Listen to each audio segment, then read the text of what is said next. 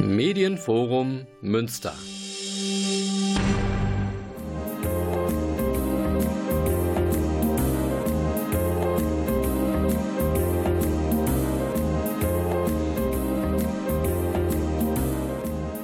Der Lesewurm. Neues vom Buch- und Hörbuchmarkt. Präsentiert von Volker Stephan.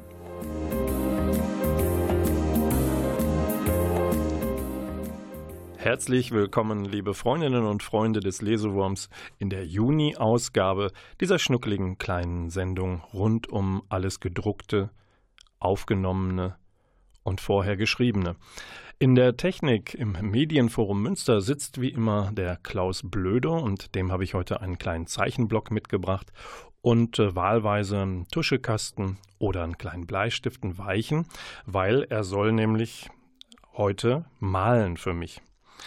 Malen, das hat, äh, wir werden künstlerisch tätig werden. Ich verrate noch nicht zu viel davon. Bin mal gespannt, wie weit es her ist mit den künstlerischen Fähigkeiten des Technikers im Studio hier. Die Juni-Sendung dreht sich um einen Buchstaben namens F.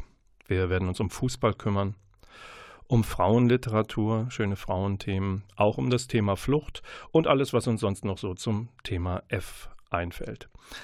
All das, und zwar das Thema Fußball kommt gleich nach der ersten Musik. Und die kommt aus den USA von einer Prog-Rock-Retro-Band namens Spock's Beard. Die hat ein neues Album raus. Das heißt Noise Floor. Und daraus hören wir jetzt äh, das Lied Armageddon Nervous. Nicht erschrecken. Rio Okamoto an den Keyboards lässt jetzt erstmal eine Kleinigkeit ab.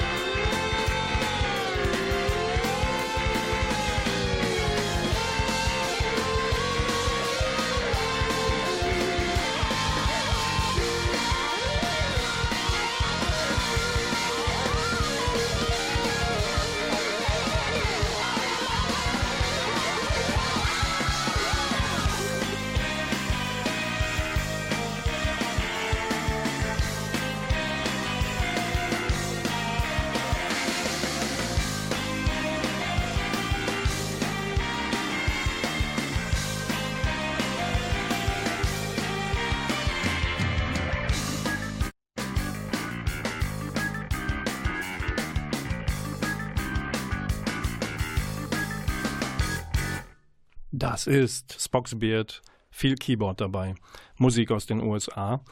Die Fußball-Weltmeisterschaft steht bevor, fängt in den nächsten Tagen an. Die deutsche Nationalmannschaft ist dabei. Schönen Gruß nach Italien und in die Niederlande. Viel Spaß im Urlaub, im Vorgezogenen. Wir müssen über Fußball reden und wir müssen dabei mit einer liebgewonnenen Überzeugung aufräumen. Nein, ich rede hier im Lesewurm nicht davon, dass Doping im Fußball undenkbar ist wie gerne behauptet wird. Da gibt es eine Menge Literatur inzwischen auch zu, dass Doping natürlich möglich ist. Zuletzt hat sich auch der Nürnberger Anti-Doping-Experte Fritz Sörgel dazu geäußert, nämlich zu Äußerungen des Vereinsarztes von Bayern München, unseren wohlbekannten Dr. Müller-Wohlfahrt, der behauptete, Doping im Fußball gebe es nicht und der Anti-Doping-Experte, Pharmakologe Sörgel sagte, natürlich seien auch Koffein, Nikotin und Alkohol dazu geeignet, bestimmte Reaktionen im Körper zu, her hervorzurufen, die Rekonvaleszenz zu beschleunigen. Und ähm, das Argument, dass man im Fußball sich nicht dopen könne, weil muskelaufbauende Wirkungen seien, ja verteufelt in dem Zusammenhang. Wer zu viel Muskeln anhäufe, könne gar nicht mehr richtig über den Platz laufen. Ähm, da kontert dieser Pharmakologe Sörgel und sagt, bei Radfahrern, den sieht man ja auch die Muskelmasse nicht an, sondern die bleiben schön schlank und äh, dopen sich auf andere Art und Weise. Ja, mit welcher liebgewonnenen Überzeugung müssen wir denn aufräumen? Nicht mit der, dass die Fußball-WM eine unpolitische Veranstaltung ist. Das haben ja zuletzt auch die London-Fotos der WM-Teilnehmer Gündoğan und Özil gezeigt. Die spielen für die deutsche Nationalmannschaft, weil sie Deutsche sind. Die Fotos in London zeigen sie mit dem türkischen, tja, was denn eigentlich mit dem türkischen Ministerpräsidenten, mit dem Journalistenwegsperrer, mit dem Diktatoren Erdogan.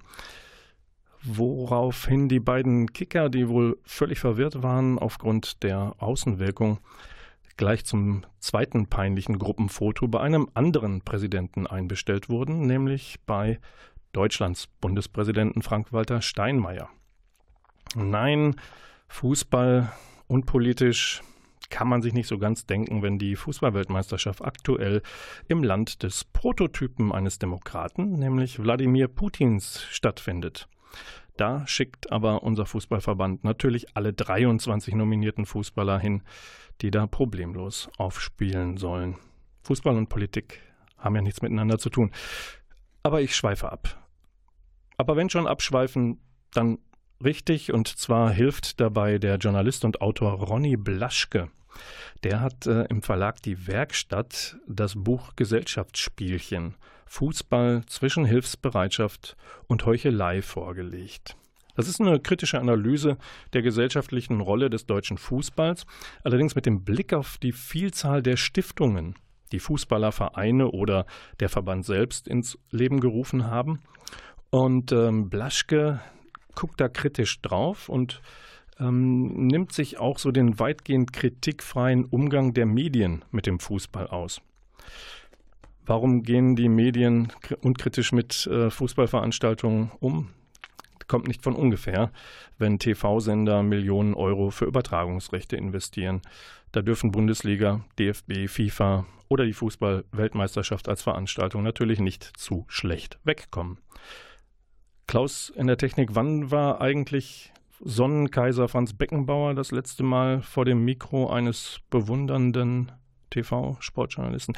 Wir wissen es nicht. Auf jeden Fall, Ronny Blaschkes Buch Gesellschaftsspielchen landete auf Platz 4 bei den Fußballbüchern des Jahres 2017. Die liebgewordene Überzeugung aus dem Fußball, mit der wir aufräumen müssen, die gibt es gleich nach der nächsten Musik. Ich sage nur, es handelt sich um butterweiche Flanken und äh, mehr erzähle ich noch nicht. Jetzt gibt es die nächste Musik und die kommt von Porcupine Tree. Der Song heißt Heart Attack in a Lay-By und das Ganze stammt von Arriving Somewhere But Not Here, einem Live-Konzert aus Chicago mitgeschnitten. Das gab es bisher nur als DVD. Jetzt liegt es aber auch als Doppel-CD vor mit einer Blu-ray dabei. Porcupine Tree.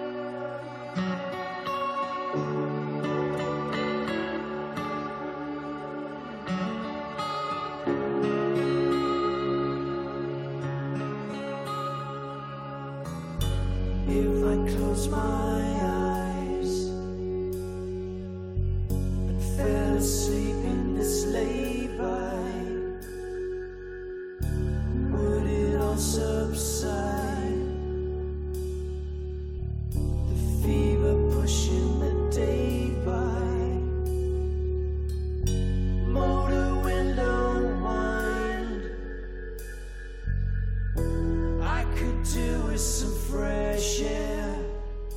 Can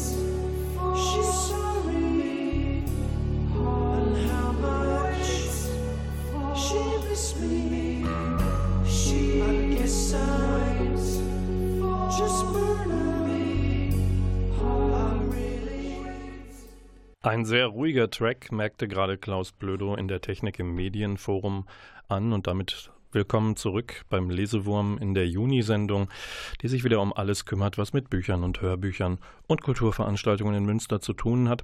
Ja, Porcupine Tree hat da einen etwas ruhigeren Song aufgenommen, Heart Attack in a Lay-By wer über Fußball spricht, und wir tun das gerade unter dem Buchstaben F im Lesewurm, der muss auch manchmal sein Mütchen kühlen, weil was lässt sich nicht alles über Fußball sagen und sich herrlich dabei aufregen, egal ob im Stadion, auf dem Sofa, mit einem Buch in der Hand. Wir redeten vor der Musik über eine liebgewonnene Überzeugung, die sich um Fußball dreht und mit der wir aufräumen sollten, meiner Meinung nach. Und da geht es darum, dass es butterweiche Flanken gibt. F wie Flanken. Eine Flanke ist eine meist von den Außenseiten des Spielfelds hoch in den Strafraum geschlagene Hereingabe, ein Pass, den häufig ein Offensivspieler, manchmal auch ein Abwehrspieler der eigenen Mannschaft, in Richtung Tor köpft oder sogar ins Tor. Kurz für alle, die mit Fußball nicht viel anfangen können, Ball erst mit dem Fuß in die Luft, Ball dann mit dem Kopf weiterleiten. Das soll also eine butterweiche Flanke sein. Damit räumt allerdings ein Mediziner und Buchautor auf, der übrigens eine geraume Zeit Münsteraner war, nämlich hier studiert hat, wie er uns gleich selbst persönlich erzählen wird. Ich rede von Professor Dr. Hanno Steckel. Der hat gerade ein Buch vorgelegt, nämlich Genial beweglich. Alles über Rücken, Schulter, Hüfte, Knie und was hilft, wenn's zwickt. Erschienen ist es frisch bei Drömer. Und äh, ich habe Dr. Hanno Steckel getroffen und mit ihm über sein Buch gesprochen. Und äh, wer das liest, wird auch ein paar Abteilungen, Auszüge, Passagen finden, die sich mit Sportlerverletzungen befassen, beschäftigen nämlich Muskelfaserrisse und ähnliches. Und in seinem Buch schreibt er davon, wenn jemand einen Ball mit dem Kopf nimmt, den zuvor ein Torwart abgeschlagen hat und der segelt 80 Meter über den Platz und dann gehe ich mit dem Kopf dahin, dann ist es so, als würden mir in einem Moment zweimal 250 Gramm harte Butter gegen den Kopf knallen. Das zum Thema butterweiche Flanken. Und jetzt hören wir mal rein in mein Gespräch mit Professor Dr. Hanno Steckel über sein Buch Genial beweglich. Ich komme nicht als Patient, äh, Herr Steckel, sondern als Journalist. Und ich würde ganz gerne von Ihnen wissen, was ist denn eigentlich so genial, erstens an Ihrem Buch und an dem Bewegungsapparat, denn Ihr neues Buch heißt ja Genial beweglich und kümmert sich um Rücken, Schulter, Hüfte, Knie. Für mich ist der menschliche Körper ein Wunderwerk. Mit 200 Knochen, 600 Muskeln und über 100 Gelenken können wir uns frei im Raum bewegen wie kaum ein anderes Lebewesen. Wir können Klavier spielen, wir können Gewichte stemmen, wir können Salto rückwärts und ähm, so ein Körper ist wahnsinnig vielseitig und er ist auch schön und ähm, wird leider viel zu häufig vernachlässigt von uns. Und wir warten sozusagen, bis er uns die rote Karte zeigt. Und das ist mein Anliegen. Ich möchte Begeisterung für den Körper wecken, für den Bewegungsapparat. Und das schließt sich dann an, die Botschaft ist Achtsamkeit. Achtsamkeit für den Körper, dann ist ganz viel möglich. Dann sind äh, diese Sprüche wie 60 ist das neue 40 durchaus berechtigt und wahr. Also das ist ein ganz großes Anliegen von mir. Achtsamkeit und Begeisterung. Wenn alle ihren Rat, Ihrem Ratschlag folgen würden, hätten Sie dann nicht weniger zu tun und würden sich ins eigene Fleisch schneiden?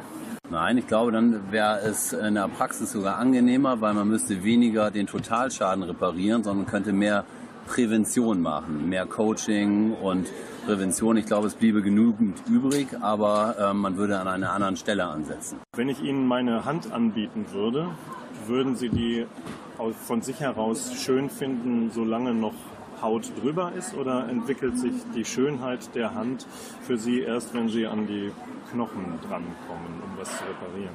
Die Hand ist für mich ähm, eines der schönsten Körperteile. Ich finde, die Hand ist sehr ästhetisch und ähm, wenn man mal so einen Klavierspieler sieht, wie er spielt, das ist ja wirklich schön und der Körper hat das ja ganz schlau gemacht. Die meisten langen Muskeln sind am Unterarm, damit ist die Hand so grazil und beweglich, wie sie eben ist. Und ähm, ich finde sie in allen Zuständen sehr schön. Also ich finde sie auch beim Operieren, wenn man die verschiedenen Schichten freilegt. Mit den Sehen sieht das wirklich schön aus. Und ähm, aber auch eine Hand an sich ist, finde ich, sehr ästhetisch ansprechend. Sie äh, operieren auch. Sie haben sich Ihr Rüstzeug irgendwo holen müssen. Einen Teil Ihrer Ausbildung zum Mediziner haben Sie auch im westfälischen Münster absolviert. Welche Erinnerungen haben Sie daran? Ich habe eine sehr schöne Erinnerung da. Ich habe die Vorklinik in Kiel gemacht und bin dann nach Münster gegangen, weil ich nochmal was Neues erleben wollte. Und eine wunderschöne Stadt. Ich war da viel segeln auf dem Aasee, musste auch viel studieren, aber blieb noch genug Zeit für anderes. Ich hatte eine Wohnung, ich glaube, das hieß Kuhstraße. Es war um die Ecke von Pinkus Müller, fast in der Innenstadt. Und ganz tolle Stadt, sehr studentisch geprägt. Leider war ich noch nie wieder da seitdem. Also es ist ein guter Anlass, das mal zu machen. Und so medizinisch, Sie schreiben in Ihrem Buch auch darüber, dass Sie da äh, durchaus mit äh, äh, doch schwierigen Fällen auch in Kontakt gekommen sind. Herr Münster, die, die orthopädische Uniklinik ist ja ein Tumorzentrum. Insofern gibt es da extrem viele Tumorpatienten, viele junge Kinder, die, denen auch durchaus mal das Bein abgenommen wird oder andere schlimme Schicksalsschläge erleben. Und das hat mich schon sehr geprägt. Es gibt ja zusammen mit der Kinderonkologie und der Strahlentherapie eben diesen Tumor, dieses Tumorzentrum und ähm, die machen das ganz toll und ähm, das prägt einen schon, wenn man Kinder sieht, die wirklich so einen Schicksalsschlag erleiden, aber das häufig sehr tapfer nehmen, tapferer als die Eltern. Habe ich oft erlebt, dass die Kinder die Eltern trösten und nicht umgekehrt und ganz stolz zeigen, wie sie mit ihrer neuen Prothese laufen können.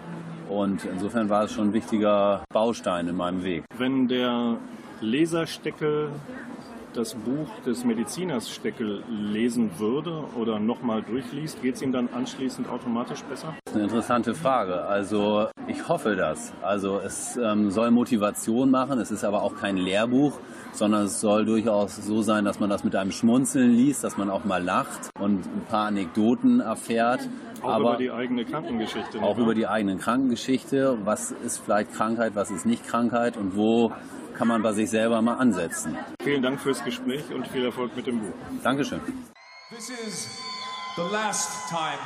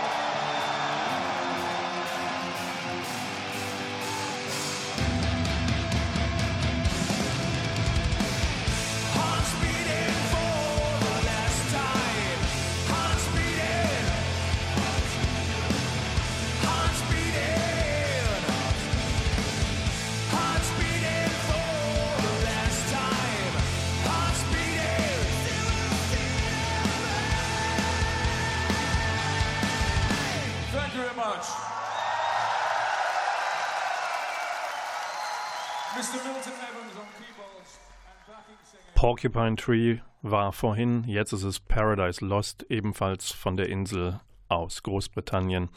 Eine Gothic Metal Band. First Time hieß der Song von Draconian Times, einer Neu-Live-Einspielung des Klassikeralbums. Der Lesewurm begrüßt euch zurück in seiner Juni-Sendung. Volker Stephan am Mikrofon. Wir sind beim äh, Buchstaben F wie Fußball in diesem Monat. Und wir haben eben ein äh, Interview mit einem Mediziner über diverse Verletzungen gehört, die es im Bereich des Bewegungsapparates geben kann, aber was auch Schönes wir mit unserem Körper anstellen können. Zum Beispiel Fußballspielen in Russland ab dem 14. Juni die Fußballweltmeisterschaft.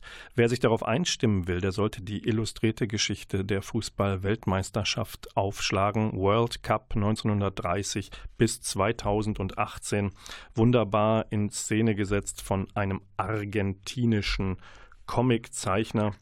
Der junge Mann heißt Hermann Axel und äh, dieses Buch wird eigentlich zu jedem Turnier wieder neu aufgelegt und deswegen begibt es sich so, dass in der aktuellen Ausgabe natürlich nur eine Vorausschau auf die vier Wochen Fußball in Russland zu sehen sind. Aber sehr schön in Szene gesetzt auch hier jede Vorrundengruppe der WM mit den Mannschaften und aus jeder dieser Mannschaften ist ein Spieler porträtiert worden. Und für die deutsche Nationalmannschaft ist es Manuel Neuer. Wunderbar blonder Junge, relativ rotbraunes Gesicht und wie immer ein Ball in der Hand. Wo wir bei Comic sind, schwenke ich doch mal ganz schnell ins Reich von Marvel hinüber. Da gibt es einen Band, der heißt Runaways. mit dem Untertitel der deutschen Übersetzung Ausreißer. Panini Comics liefert hier einen Megaband ab, nämlich die 18 vorhandenen Ausgaben der zuerst in den USA erschienenen Comicserie sind, li liegen hier gebündelt vor, kostet dann auch den stolzen Preis von 39 Euro. Das Interessante an dieser Comic-Reihe allerdings ist, dass die Ausreißer gute Kinder sind mit bösen Eltern. Die Kinder haben also ein finsteres Erbe. Und äh, warum ist das so? Denn ihre Eltern haben übernatürliche Kräfte. Blöderweise setzen die Eltern diese Kräfte nicht für die gute Seite der Macht ein, sondern sind Schurken auf alle erdenkliche Art und Weise. Und so ist es an den Kindern, die Generation der Zukunft, all das wieder zu reparieren oder zu heilen, was die Eltern kaputt gemacht haben. Ist das nicht ein schönes Bild auch für unsere Zeit? Ich kann das nur empfehlen. Und wo wir vielleicht über unsere Zeit auch hinaus gucken, vielleicht sogar bis ins Weltall, möchte ich euch dazu noch von Jorge Scham und Daniel Whiteson empfehlen. No Idea, keine Ahnung. Passt auch in diesen Comic-Bereich. Warum? Weil ihr Buch mit dem Untertitel Vorletzte Antworten auf die letzten Fragen des Universums, erschienen bei C. Bertelsmann, wunderschön bebildert ist auch. Denn Scham ist ein ähm, Comiczeichner, Doktor der Robotik, und die beantworten tatsächlich viele wunderbare Fragen rund ums Universum auf leicht verständliche Art und Weise und eben auch zum Teil mit hinreißenden Zeichnungen. Der Lesewurm beendet damit den Buchstaben F wie Comic und geht hinüber zu einer Abteilung heute in der Sendung, die sich tatsächlich um die Frauen kümmert. Und da stimmt auch der Buchstabe wieder, der Anfangsbuchstabe.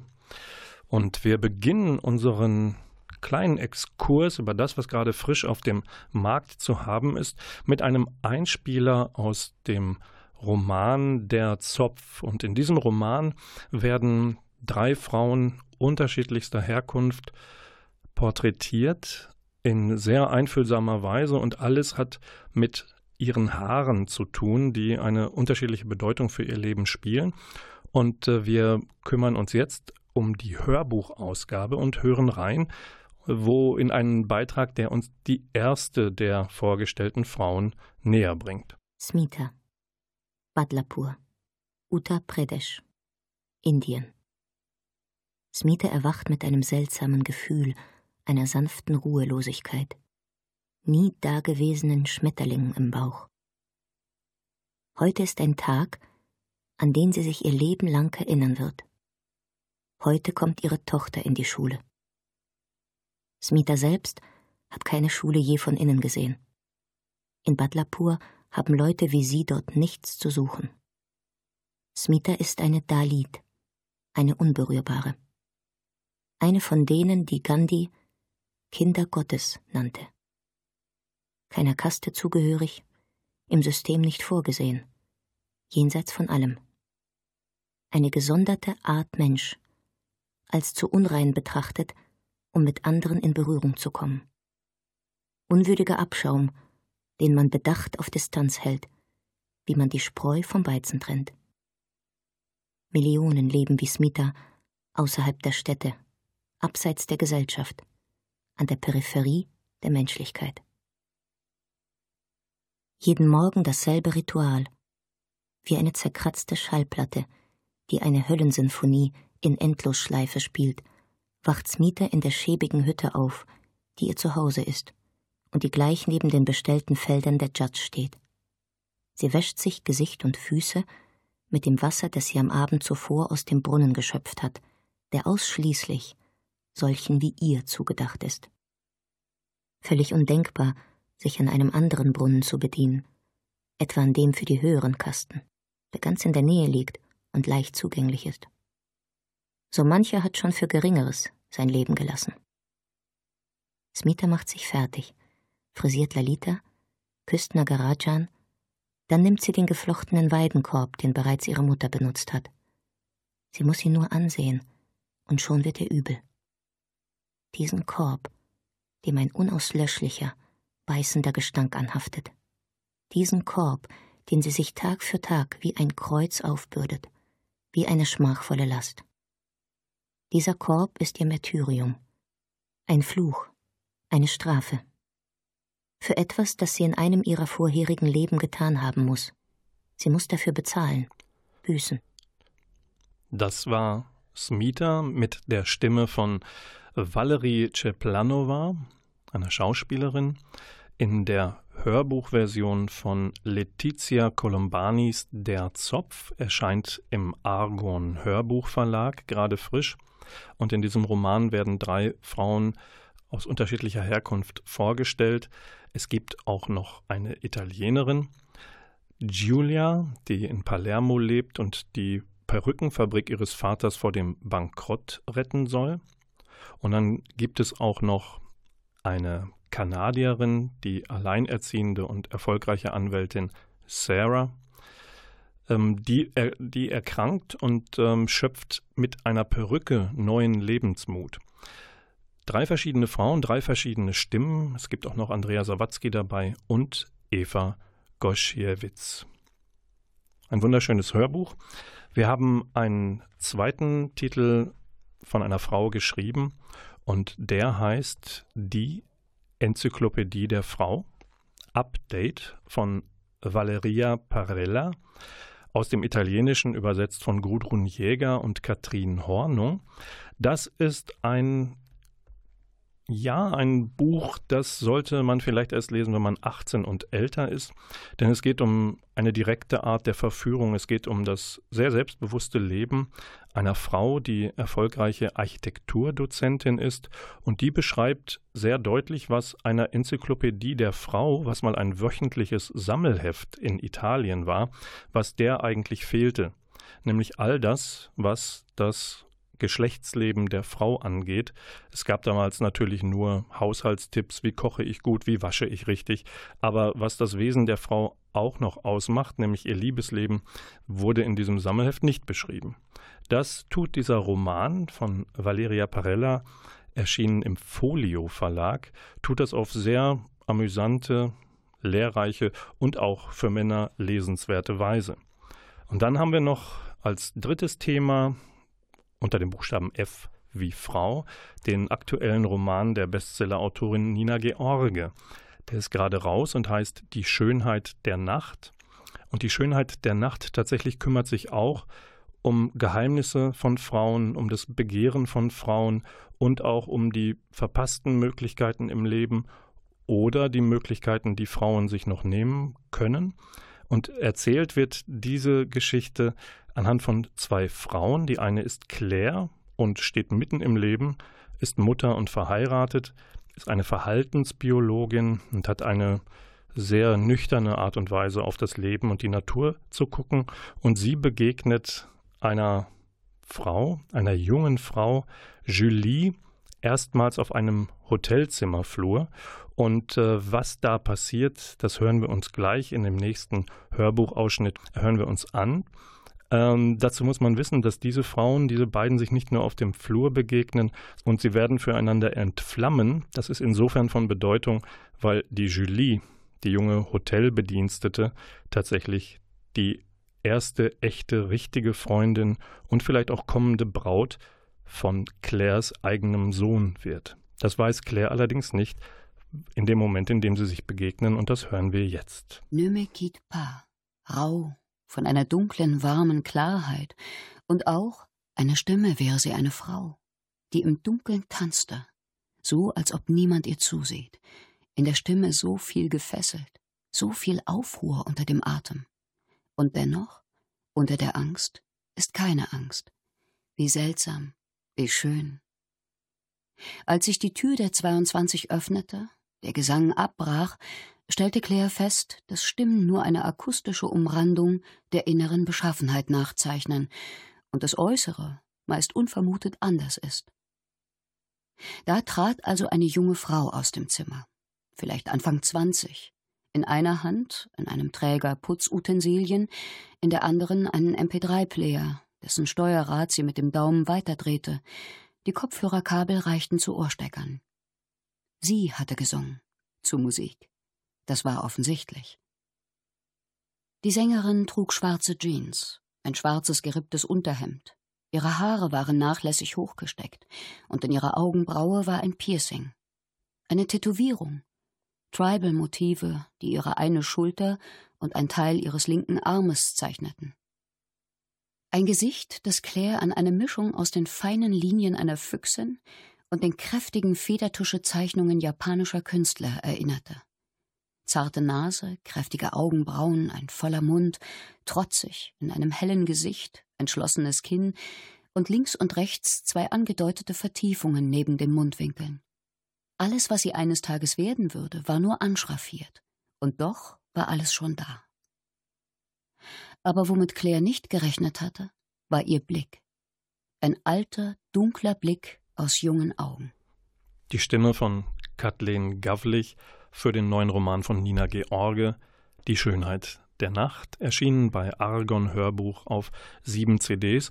Und wer die bildhafte Sprache von Nina George mag, dem empfehle ich jetzt die inzwischen angefertigten Zeichnungen von Klaus Blödo. Der hält die jetzt mal eben gegens Mikrofon. Leider könnt ihr das nicht sehen. Wer sich tatsächlich selber ein Bild von schönen Bildern machen will, auf den Geschmack gekommen ist durch diese Hörbucheinspielung, der greift vielleicht zu Nighthawks, einem wunderbaren Band erschienen im Drömer Verlag.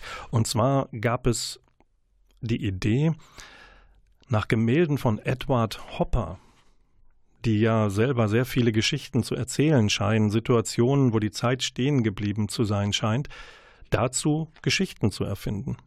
Und äh, Lawrence Block ist der Herausgeber dieser, dieser Anthologie und da versammeln sich tatsächlich solche Autoren wie Stephen King, der sich ein Gemälde vorgenommen hat und dazu das Musikzimmer geschrieben hat.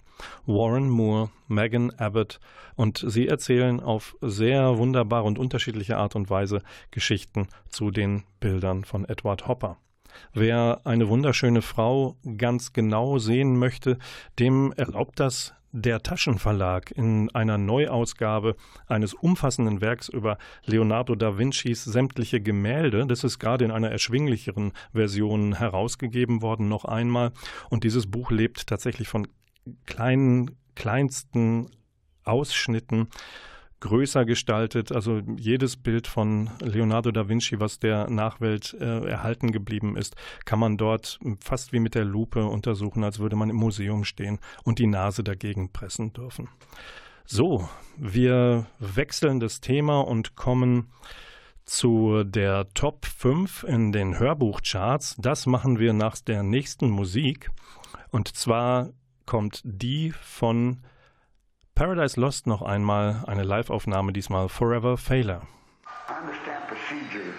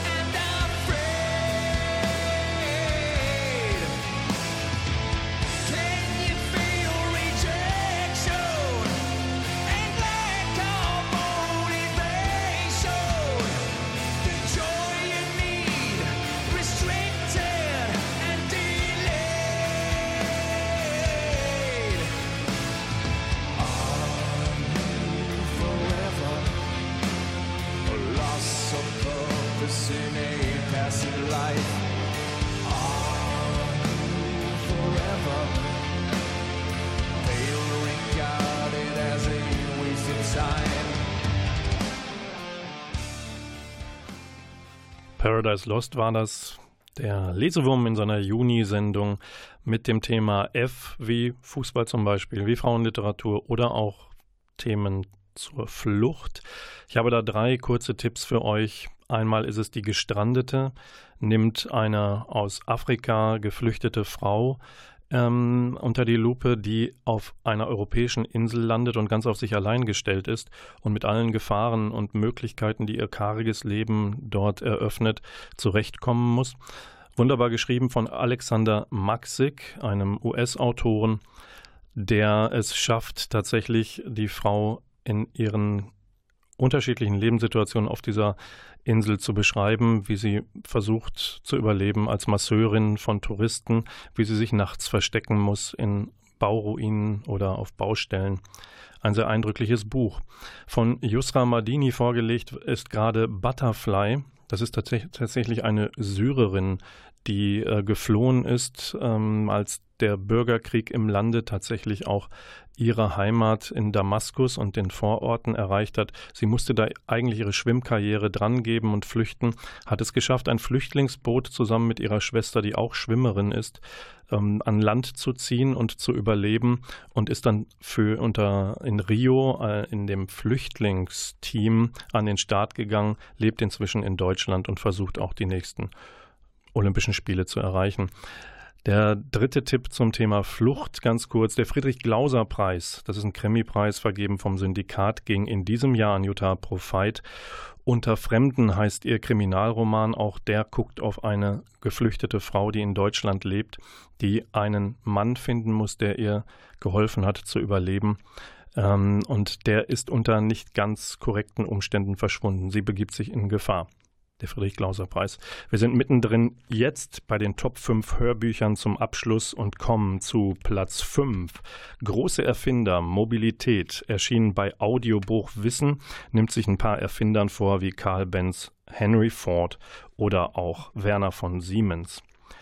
Dann erschienen beim deutschen Audioverlag auf Platz 4 Düsterbusch City Lights eine Lesung mit Jona Moos, geschrieben von Alexander Kühne. Da ist es mit dem Fortschritt noch nicht so weit. Das erzählt nämlich eine Geschichte aus der DDR, wo versucht wird, das moderne Leben und die Musik, die Punkmusik und andere in das Leben zu integrieren, der Leute, die sich auch gegen den Staat zum Teil auflehnen. Auf Platz 3 gleich mit zwei Erscheinungen äh, vertreten ist Arne Dahl. 7 minus 1 ist der erste und sechs mal zwei ist der zweite Band aus der Serie, aus der frischen Serie von Dahl über Sam Berger und Molly Blom, das neue Ermittlerpaar. Und im Herbst erscheint der dritte Teil. Auf Platz zwei der Hörbuchcharts des Lesewurms ist Otto Walkes Kleinhirn an alle, die große Otto-Biografie, erschienen bei Random House auf fünf CDs und Otto Walkes liest dort selbst das, was er über sein Leben aufgeschrieben hat. Zu Platz 1 kommen wir jetzt Klüpfel und Koba, gelesen von den Autoren selbst und von Schauspieler Christian Berkel, ist der aktuelle Kluftinger Band namens Kluftinger. Und da ist Kluftinger selbst in Lebensgefahr. Wir hören in einen ganz kleinen Ausschnitt daraus. Kluftinger wird mit seinem eigenen Tod konfrontiert. Eine Frau löste sich aus der Menge und wandte sich zum Gehen. Als sie sich umdrehte, stand sie direkt vor dem Kommissar und stieß einen Spitzenschrei aus, was auch die Aufmerksamkeit der übrigen Menschen auf ihn lenkte. Schlagartig wurde es still. So still, wie er es allenfalls von Beerdigungen kannte. Kluftinger schluckte. Irgendetwas stimmte hier nicht. Und es hatte mit ihm zu tun. Also drängte er sich durch die Menge und schob die Leute, die wie angewurzelt dastanden, unsanft beiseite. Er kam sich vor wie in einem dieser Träume, in denen man lief, aber kaum von der Stelle kam. Als er es endlich geschafft hatte und vor dem Grab stand, war er völlig ratlos. Da war nichts. Jedenfalls nichts Ungewöhnliches. Nur frisch aufgehäufte Erde, Blumen, ein Holzkreuz und Kluftinger spürte, wie sich alles um ihn herum zu drehen begann. Scharf sog er die Luft ein und blickte ungläubig auf das Kreuz. Mit schwarzen, altertümlichen Lettern waren dort zwei Jahreszahlen eingeprägt. 1959 und das aktuelle Jahr. Darüber stand ein Name. Sein Name. Adalbert Ignatius Kluftinger. Bei Hörbuch Hamburg erschien der neue Kluftinger Fall. Das war der Lesewurm im Juni. Bevor wir uns wiederhören am zweiten Samstag im Juli, das ist der 14. um 20.04 Uhr auf 95,4 Megahertz oder aber über Kabel 91,2 oder aber im Internet auf antennemünster.de möchte ich euch noch ein paar Hinweise geben, was ihr unbedingt noch miterleben solltet an Lesungen. Geht bitte aufs 18. Afrika Festival. Das könnt ihr zum Beispiel tun am kommenden Mittwoch, 13. Juni. Dort liest Ngugi wa Tiongo, der ist am Tag später, ah, das ist in der Brücke und am Tag später ist er im Freier von Finkehaus, einmal um 20 Uhr am Mittwoch und am Donnerstag um 18 Uhr. Oder geht zu Reinhard Grebe und seinem Elfenbeinkonzert in die Aula am Aasee am Sonntag, den 17.06. Oder geht zu Klaus Peimann, der liest aus Holzfällen von Thomas Bernhard am 25.06. 20 Uhr im Wolfgang Borcher Theater. Macht also irgendwas mit Lesen und dann winken der Klaus Blödo in der Technik im Medienforum, der einen wundervollen Apfelbaum gezeichnet hat während dieser Sendung. So kreativ war er. Mich stören nur die Birnen und Zitronen daran. Aber das ist egal. Am Mikrofon verabschiedet sich bis zum Juli der Volker Stephan. Vielen Dank fürs Zuhören. Das war der Lesewurm. Bis bald.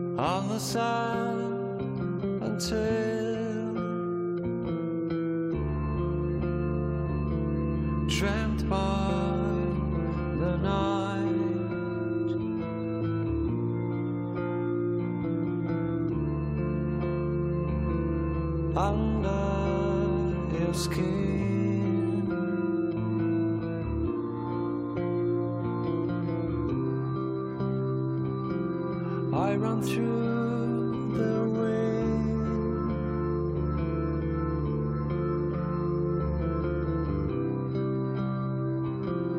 I'll sound until.